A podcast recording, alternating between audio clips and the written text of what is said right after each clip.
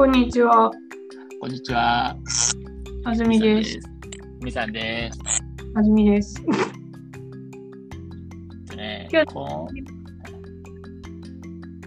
今週言いたいことは、はい。もう相変わらず海外ドラマザ100を見てて、シーズン4に結局突入したので、はい。それの話と、あ、100。はい。うん、あと、ツイッターで、いいねが12個ついたから嬉しくて、その話をします。はい。はい。あずみさんは？私は今、アマゾンでやっている、あの、ちょっと前に始まったマラドーナのドラマを見てます。だから、マラドーナについて話します。おはい。それから、えーっと、あ、今日私は病院に行って2時間待たされた話をします。うわー病院は待つね。行きましょう。うん、はい。関西人の頭の中って、こんなんやで頭の中って、こんなんなんやで、テリリルじゃん。はい。というわけでね、今週も始まってしまいました。頭の中で始まりました。はい。ちょっとね、先週収録した分が、ちょっとミスでね、あの、アップロードできなくなったんで、今週改めてね、はい、出していただきます。というわけで、早速ですけども、ね。あのー結局まだ見たい海外ドラマがないから、ザ・100を、まあ、見てるんですよ。で、シーズン3が終わって、シーズン4に突入して、まあ、ちょっと面白くなってきたかなっていう感じなんで、ちょっとだけ話させてください。どうぞ。ザ・100っていう話は何なのかっていうと、えー核戦争が起こった地球から、えー人々が離脱したんですよ。宇宙ステーション作ってね。それほどまあ科学が発達してる年代なんで。で、そこで過ごしてたんやけど、人が増えてきました。人が増えてきたらどうなるかっていうと、まあ、犯罪も増えます。だから、そのステーション内にあの国みたいな感じであの議長をつ立てて、それをサポートする人とか、警察みたいな人とか、いろんな役割を作って取り締まります。で、それで若者がどんどん捕まっていくんやけど、そろそろ100年経つし、地球住めんじゃねえの、もう、みたいなことになって、ちょっと調査しようってなって。でまあ、それにはもう一つ裏の顔があって、あのそのステーションの中の空気が、酸素がなくなってきたのよね。で、このままやと、あと1年持つかどうかみたいな話になってるから、100人送り追い出すことによって、まあ、酸素量が増えるわけじゃないですか。で、それで、こいつらを調査に出して、そこで地球が住めるってなったら、もう俺らも戻ろうや、みたいな、そういう大人の汚い、ね、あれに、その若者たちは利用されたんですよ。はい。で、まあ、無事に地球に降り立った100人、酸素も普通にあります。うわー、暮らせるぞ、俺たちだけで、みたいな感じで。で、リストバンドをつけてたのよ、その生体反応がね、宇宙ステーションから分かるように。これでまあ、みんなの体調とかを管理して、進めるかどうか判断しようみたいな感じやってんけど、みんなこれをぶっ壊したのよ。大人たちの言いなりになるか、みたいな感じでね。はい。で、わあ、よっしゃ、俺たちだけで暮らすぞってなったらなったで、そこに住んでたグラウンダーっていう野蛮人みたいなやつらが登場して、そいつらとの戦いがシーズン1。はい。結局、そのグラウンダーの、あのー偉い人と仲良くなったっていうか、まあ、協定みたいなの結んで、ちょっと一緒に暮らしていこうやみたいな感じで、まあ、一旦その戦争はお預けになって。で、シーズン2は、今度はマウンテンマンと呼ばれる人々がすんごい高い塔に立ってんのよ。住んでんの。で、そこの人たちめちゃくちゃいい人で、地球から来た、まあ空の子って言われてんねんけど、空の民って言われてんねんけど、空の民であるこの100人をこう優しく迎え入れてんけど、実は裏があって、その、そいつらの脊髄を抜き取って自分に注入することによって、なんか、マウンテンマンは皮膚が弱いから、もう外では暮らされへん。で、それに対する耐性を得るには、その耐性を持ってる人の脊髄を移植するっていう感じやって。で、それでシーズン2でそのマウンテンマンを滅ぼすのよ。え全滅させる。そこで俺、その主人公嫌いになって、なんか仲間を守るためやとかなんか言うて、そのお世話になった人たちをこうー、人皆殺しです。ひどいだろ？そう、クラーク。これ、この女の子？そうそうそう。これがまあ主役やからね、なんだかんだ仕切ったりするのよ。それえ、皆殺し？そう、ミサイル撃ち込んでね。だってそうしないと自分たちの仲間が仲間の脊髄取られて死んじゃうから、どっちを取るかっつって、まあこっちを取った。それがシーズン2の話ね。で、今度はシーズン3は、そのなんか AI が、人の心を乗っ取って、あの、なんかチップみたいな薬を飲ませると、光の国へ行けるわよ、みたいな感じで、意識だけがその AI の仮想の世界に運ばれていくの。ほんで、ほ当の本人は、その AI プログラムのアリーっていうやつに操られて、いいように使われて、で、全人類をその光の国へ行こうみたいな感じにするんやけど、まあ、それに対して、光の国派のやつらと、それを反発してる、まあ、クラーク・イッパーとの戦いのシーズン3で、うわ、こんなん AI とか壮大な話になって、で、これがシーズン3終わって、まだシーズン7まであんのに、シーズン4は一体どうなるのとなったら、シーズン3の最後の方で、実はあの7箇所ぐらいの原発がメルトダウンを起こしてて、爆発して地球は滅亡するのみたいな。だから私はみんなを光の国に連れて行って、痛みのない世界を作りたいのみたいな。まあ、一見するといいこと言うてるような感じするやん。人を救おうみたいな。けど、クラークは、いや、そんなんダメよみたいな。私たちの運命は何とかしてみせるとか言うて、その原発を止める方法を探すのがシーズン4や。で、今ちょっと見てるけど、まあどうなるんかなっていう感じで見守ってます。いや、あの、いいですか、シーズン4。まあ、どう、どう止めんのかなと思って、そのもう徐々にその影響は出てきてんねんやん。どっかの旅はそれで汚染されて死んだりしてるから。で、それでどう、どう回避するか。で、どうシーズン5、こもう今度汚染されたら、それを回避したらシーズン5はどうなるのかっていうのを目標にシーズン4を見てます。わかりました。っていうのが100。はい。一つ目でした。はい、一つ目でした。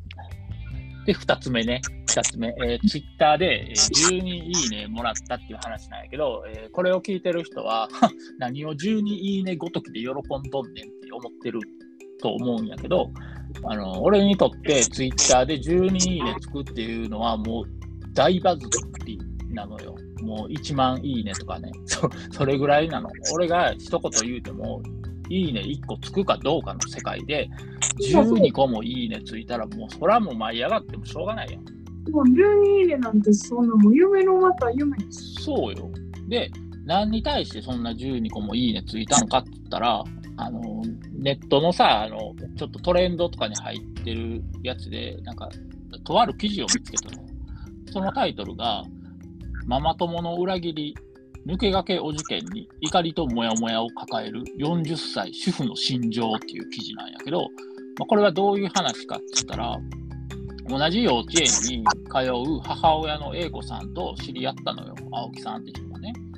で、子供同士が園で仲良く遊ぶようになったことをきっかけに、母親同士もこう交流がスタートするという、まあ、よくあるママ友ですわ。で、あのー近くになんかこ国立のこう小学校があるらしくて、まあ、そこはなんか お受験しやなあかんから、私たちには縁ないわよね、みたいな感じ。で一緒の公立の小学校行こうね、みたいな感じで言うてたらしいんだけど、なんか A 子さんが急になんか疎遠になって、そっけなくなって、付き合いが悪くなって、子供同士も遊ばんくなったらしいのよね。そしたら、なんでか言うたら、その A 子さんの子供のビーミちゃんを国立の小学校にお受験させるために、あれこれやってたから、らしいんやけど、それを言うてくれなかった青木さんが怒ってんの。なんで言ってくれないの？やっぱり国立の小学校に通わすわっていうのをって。そんな別に言う必要ないやんか。言いたくないから A 子さんは言わんかっただけで。そうやろ？で、B, B さんが、青木さんが、なんかそれに対してなんかモヤモヤしたものを抱えて、で、だんだんそれが、A 子さんと B みちゃんも、なんかその国立お受験のストレスかなんか知らんけど、そのせいで青木さんの娘をいじめるようになったみたいな。ね、で、なんか今までは一緒に遊んでたのに、もうあなたは来なくていい、よよさないわ、みたいなことをされたらしいんやけど、これってさ、あの、女の子によくある、あの、やつで、あの、一人の子を外に出そうっていう、そういうやつなんちゃうの？と俺は思ったの。記事的にはなんかその、お受験してるから意地悪なことして、そのストレスによって意地悪なことされてるとか青木さんは言うてんねんけど、いやいや、それはもう子供の女子の中特有の輪っかの中から一つの異物を突然生み出そうとするのよ。その、ちょっと無視しようとか言うて意地悪なことをしてね。で、俺はそれを読んで、とあるフレーズが思いついたの、思い出されたの。それが、昔ね、20年ぐらい前かな、あの、エディ・マーフィーっていう俳優さんがおんねんけど、その人めっちゃ好きで、その人の映画ばっかり見てた時期があってんけど、ナッティプロフェッサーっていう映画があるとね。で、それはどんな話かって言ったら、あの太った博士が好きな人ができて、その人に好意を持ってもらいたいから、いろいろダイエットとかするんやけど、まあ一向にうまくいかんから、とある薬を作ったの、痩せ薬みたいな。それを飲むと、自分はもうスマートなイケメンの姿になんねんけど、性格ももうガラッと変わってもうて、すごい男になるんだよ。で、とあるレストランに行った時に、えー、そこにあのコメディアンがショーをしてたのよね。で、そのコメディアンはどんなことを言うんかって、毒舌で有名なブラックジョーク、アメリカンジョークを言うやつで、その中の一文が、女はショッピング、女はショッピング、何でもカバンに入れたがるっていうフレーズで、お客さんがもう全員爆笑してたのよね。で、子供の時やってから、もう、それを何言うてるか意味は全くわからんかってんけど、なぜか頭に残るフレーズやから、今も覚えてんねん。けど、でだんだん大人になってきたら、意味もなんとなくわかるようになってきて、で、それを、そのことを書いたら、12いいねついてんけど、これはその、読んだ人が、あ、意味わかりますよ、みたいな感じで、多分こう、いいねを押してくれたと思う。それで12個いいねがつきましたっていう話。で、これの意味はどんなんかっていうと自分なりに解釈すると、女っていうのは強欲やから、何でもかんでも自分のカバンの中に入れたがる人種ですよっていうのをこうね、こうブラックな感じで言うてるんだ。まあ確かにそうだよね。つっても、女っていうのはお金で買えるものであろうが、買えないものであろうが、もう何でも自分の顔の中にこう、ポイポイポイポイ入れちゃうよねっていう、そういうね、話です。いやー、以上です。何かありますか？ああ。今日はね、あの、徹底してね、安住さんに危機戦に徹してくれともう俺が事前に注意しといたんで、もうおとなしく聞いてくれたわけですけど、ここまで聞いて何かありますか？ここまで聞いて、女に、あ そんなん全部男だって、あの、うん、にこんやつおったらあの弾き出すのは何でもするし、うん、まずも女と男に分けて考えるその考え方自体ももう古いと思う。いや、やっぱさ、なんか、女特有のなんか、ぬめぬめした感じあるやん。いや、あったとしても、じゃあなんでそうあかんかったか、なんであいつらがぬめぬめしたことやってんのかっていうのを考えたときに、この世界が女にそうさせてるみたいな、そういう切り口で見ることも必要であって、女っていつもありやからほんまあかんないで終わってたら、永遠に差別する差別主義者にしかなれないよ。差別はしてない。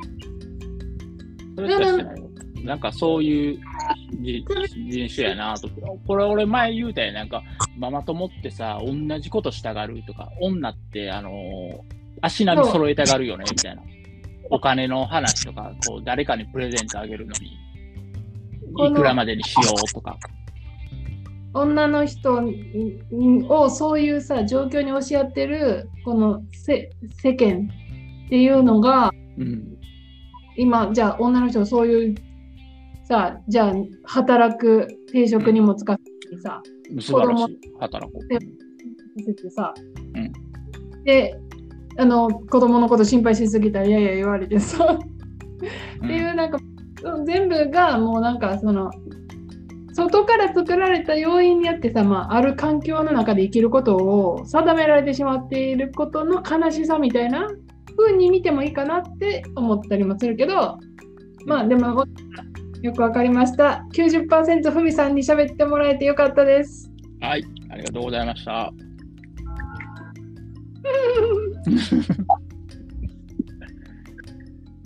い。喋った。はい。どう？ありがとございました私めっちゃ黙ってたでいやー、めっちゃやりやすかった。うん、こう、なんつうの、脇道に揃えんでいいから、自分の言いたいことをガーって言えたから、もう満足です。いや本当あの思います。でツイッターねこの記事すごいですね。記事416ライクついてますね。それでふみさん次にもう一人リプライ上がってきてるんですけど私が見るとね、うん。リプライしていることは義務教育中の受験の何が怖いかって落ちた時は自動的に地域の学校に行かなきゃいけないこと。ところ。受験することを周りに伝えていた場合落ちたことを周りに知られることになる。もし地域のいじめが盛んだった場合その落ちたというステータスがいいじめのきっかけにもなる。うん、まあだから。言わないことはようわかるやろがいって。そもそもさ、その受験なんてさ、その忙しいやん、勉強に時間割かなんか。それでなんなんでもなんか、誰かをはみごにさせるとかっていうことが起こり得たんか、もう謎すぎるけど、そもそも受験忙しかったろうに、ビーミちゃんよっていうのがまず一つと、うん結局、その BB ちゃんは落ちたらしいんやけどね、その受お受験。で、なんかしれっとした顔して、なんか B ミも同じ学校に行くからよろしくねとかいきなり言うてきたことに対しても、なんか青木さんは怒ってるらしい。びっくりするやその青木どさんの。どの面下げて言うとんねんと思ってるらしい。まずかわいそうやん。なんかまあ本人がやりたいって言ったんやったらよかったと思うけど、やらせてもらえたことは。うんその結局さ地域の学校に進むこと自体がさ第二第二候補の選択肢でしかなかったものを受け入れなあかんねんやからさ今日どうしようぐらいしたらやとは思うな。大変よ、お受験っていうのはね。特に小学校のお受験っていうのはもうほんまに大変。じゃあ今私行きます。はーい。これがねあの Amazon の Amazon Japan の画面なんですけどマラドーナ。うんこれマラドーナおこれじゃない？あのねサッカー。うんシリーズで最近始まったやつでねおっと？まもうあのもうドラマなんですよ。うさん見たことない？いやー、Amazon プライムは最最近起動しないからね。そうなんよ、これ。えー？あの、え、マラドーナのし映画じゃないねん。えみほんまにアマプラ？自分の履歴とか見られへんの？あだって、アママイリストに入れたりしてんじゃないうん、うんえ、自分の履歴見れるん、プライムの。ま、マイリストとか入れてないの？ああ、入れてない。だって、連私が続ドラマで見てるんやったら、じゃないと次見るときどうやって探してるの？連続ドラマで見てるけど、私のアカウントじゃないアカウントで見てると思うから、継続視聴にも出てこない。え、ま、え、びっくりするわ。え、最近始まったんですよ。そんなにそ難しい。もそも安住さんは果たしてマラドーナというドラマを見たのかどうか、何よそれ。なわけあるかい。その世界は本物か？マトリックスじゃない？そうそう、そう、これこれこれ、マラドーナブレストドリーム。マラドーナブレストドリームです。あ題材は一緒なんや、マラドーナの。うん、そう。でもほら、あの映画じゃなくてシーズンやねん。で、あの10エピソード。で、あのマラドーナの人生を振り振り返るみたいな。うんあのね、あのーアルゼンチンのこの1970年とか80年の時代を生きてきたっていうこの背景とかがまあ結構その辺も描きたかったんやろなって感じなんでこう社会背景がねあのアルゼンチンって最終的にあの民主化するんですけど戦争に負けて。戦争にこう結構サッカーもあの利用されたりとかね政治利用されたりとかこういろんな影響をこうマラドーナのサッカー人生にかにいろんなものが影響を及ぼしてきた感じとかが描かれてたりあとほんまになんかこの時代のスポーツ選手に対する認識というかうんなんか今のスポーツ選手ってすごいストイックやん。うんまに練習して真面目にこうお酒とかもう体にいいことが一番みたいな。うん。わかる？もう体もなんかあのコンディションのためならもうすごいみんな健康オタクやんスポーツ選手イコールうん。でももう全くそうじゃないさ一時代前のさ 遊んででみたいな酒飲んで、みたいな。女女薬みたいなさそういうこの一時薬はあかんけどね。一時代前のこのスポーツ選手あなんかなんかこっちからしたらなもはやそれはさ当時からしたら成功の証やったのかもしれんねんけど今の時代の私たちから見るとさもうただの障害物みたいな マラドーナのし人生障害物だらけやがなみたいな大変波乱万丈な人生だったのね。そそりゃそうやろだってさその政治なんていうの？その例えば国のさ政治家がさ自分の力使ってさその国民のさあの士気を高めるためにお前試合勝ってこいって言言われたりとかさうん。なんていうの？お前が国を背負ってるみたいに言われたりとかさ大変や。あのヨーロッパのチームに行っても常にこう南米から来たやつらという見られ方をこうヨーロッパでしているっていうそのイライラみたいなねマラドーナが感じてるイライラとか、ね、うん。そういうのが描かれてていいいですけどねあの面白いですよ久しぶりに Amazon 見てますわ裏切ったのね、ネットフリックスを。ねえね裏切ってないやろ 何 いやいやいや、まあまあ、そういうことでございますってことでね、ドラマ、マラドーナでした。あの、長いけどね、ちょっと辛いけどね、がん頑張ってみてほしい。よかったら。はい。もう一つはね、うん。今日ね、病院でね、PCR テスってます ?PCR テスト。コロナのでしょ？そう。うん。コロナの検査？したの？いや、聞いて、うん病院ね、うん。PCR テストであなたはコロナにかかってませんっていう証明が必要ってああ、はいはい。病院入るのにあのその病院に通い始めた時に言われてうん。1回目からずっと私は病院の前の日にわざわざ近所のショッピングモールに行ってテストを受けて、うん。病院行く時にその結果を持って行ってたわけうん。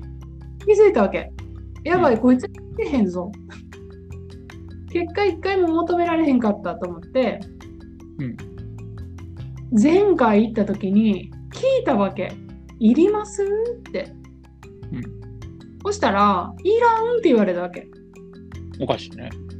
ほんで、あもうなんかいっつもいやらなあかんと思ってるから、そのもう、それが染みついてるから、これ忘れへんように、アラーム、なんかスケジュールに書いとこうと思って。うん。PCR いらんって書いてさ、うん 病院予約来ました今日ってなったら、今日 PCR いります言われてさ、うん。で PCR 受けてない人こっち並んでって言われて、もうなんかもう明らかに動いてない人とのちょこっとやな。でもちろんさ、受けてないから並ばされるってことはさ、今から PCR 受けるんやと思ってずっと待ってたわけ。うでも、それにしても、全然列進まへんやんと思って、なんやねんや。でも考えても別に分からんもんは分からんし、イライラしてもしゃあないから待とうと思って。自分の番来ました。たら、何やってるかって言ったら、うんなんか、名前見せて、保険証見せて、で、予約確認してんねやんか、電話で。ほんで、そんなんシステムですぐできることやん。でも、その予約見た次の瞬次に何をするかというと、電話かけ始めんねやんか、そのデパートメントに。で、あの、そこの課の人に直接、すいません、安住さん今日来てますけど、PCR ないんですけど、入れていいですかって聞くねん。嘘やんと思って。うんお前このために人を2時間待たせてんのかと思って。うんもちろんさ、部署の人はさ、患者さんに来てほしいから予約してるんであってさ、うん別に来てほしなかったら予約せえへんわけやん。もちろん、はい、どうぞ入ってくださいってなるやん。で、結局 PCR 検査も何もなしで病院に入る私みたいな。えー、なんかややこしいな。ややこしいも何もやってることがもう意味がなさすぎてさ、もうそれやったらもう PCR ない人帰ってでよかったわけよ。うんで、PCR ない人帰って、正直私な、その、他の約束があったから病院にめっちゃ早く着いてん。50分早く。だからさ、正直さ、その入り口で、いや、PCR 持ってきてって言われたらさ、すぐさ、電車乗ってさ、モール行ってさ、PCR 持ってこれたわけ、50分以内に。うんその代わりにさ、なんかさ、変な列並ばされて説明も受けずに、2時間並ばされてさ、おっちゃんが電話してさ、岡本さん入っていいですみたいな。なんじゃそりゃと思って、こいつらばっと思って。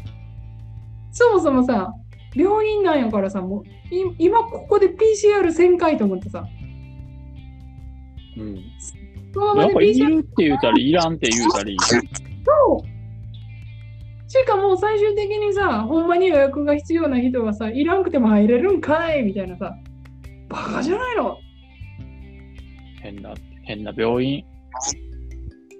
もう本当に、もう、びっくりしました。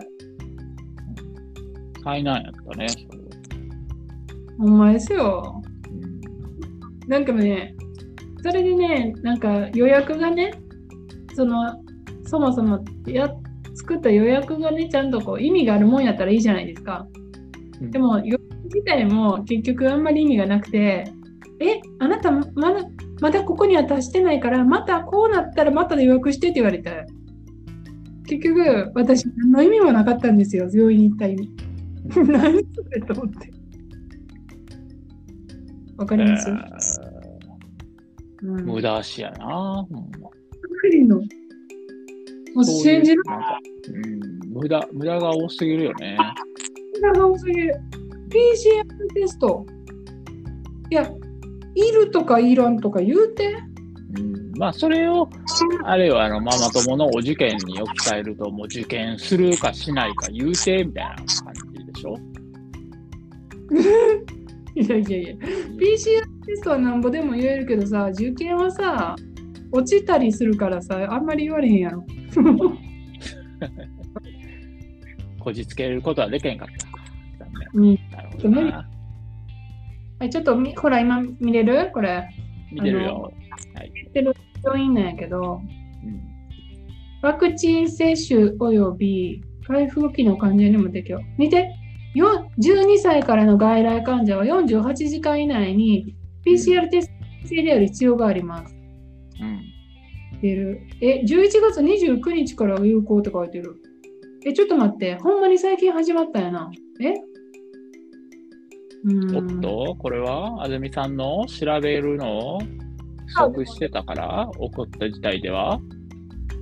これよりも後に多分、あ、これより、この11月、前の予約11月28ぐらいかもしれん。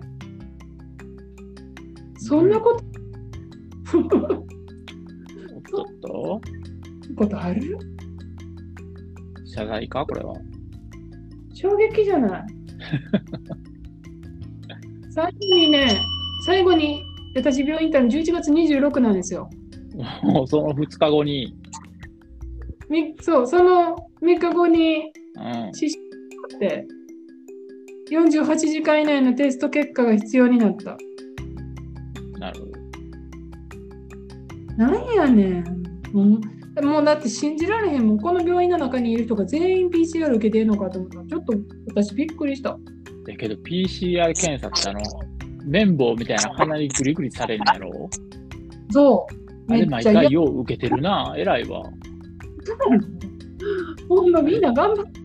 あれ大っ嫌い。あのイン、インフルの時やるけどさ。そう、そうなんですよ。うんはい。PR テストの、はい、ひどい目にあった話でした。はい。なるほどな。大変ですね。はい。まあ今日、ちょっと、最近、ポッドキャストのね、調子が悪いんですよね、ふみさん。ねえ、本当に。安住さん側が悪いんやけどな。なんでそんなこと言うの？まあまあ正直もう今日のツイッチどれぐらい音音音が大丈夫かね全然わかんないんですよね未知数うんこっちもこっちであの雑音がたまに入ったりしてさ、うまいこと取れてないんちゃうかなとは思ってる。うん、一生懸命マイクの角度とかうん。携帯の角度とか一生懸命頑張りながら私なりにやってんねん偉い。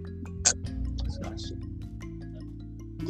はいまあまあまあふみさんもう12月もねうんもう15ですわそうよ。